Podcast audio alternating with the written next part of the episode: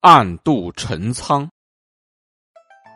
这个典故呢，是最经典的三十六计之一，全部内容是明修栈道，暗度陈仓。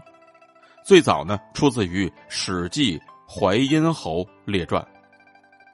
秦朝末期农民起义之后呢，项羽和刘邦为了争夺天下，进行了为期四年的楚汉战争。刘邦呢，首先攻入咸阳，并且自立为关中王。可是项羽的军事力量非常强大，刘邦呢就把咸阳和关中全都让给了项羽，自己呢来到了汉中。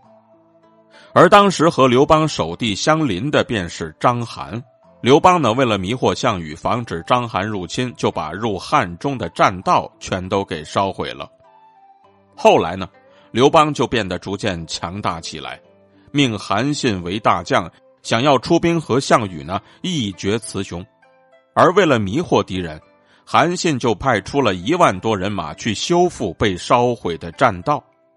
栈道的修复工程十分艰巨，进展呢也非常缓慢。章邯就料定栈道修复绝非是易事，所以根本就没有戒备。殊不知呢。韩信已经率领主力抄了小路，向陈仓进军，很快便攻下咸阳，占领关中。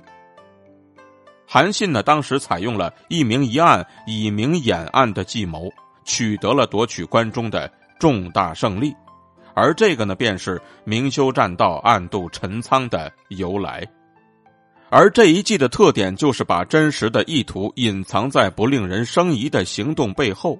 把奇特的、非一般的、非正规的、非习惯的行动隐藏在普通的、一般的、正规的、习惯的行动背后，然后迂回进攻，出奇制胜。明修栈道就是公开的行动，暗度陈仓才是隐藏的真实意图。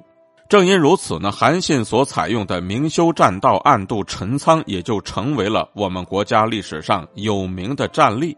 历来呢，被人们津津乐道。韩信这一招呢，也奠定了刘邦大业的基础。后来呢，就有很多的兵法家效法韩信。正因如此呢，暗度陈仓这才成为了最为经典的三十六计之一。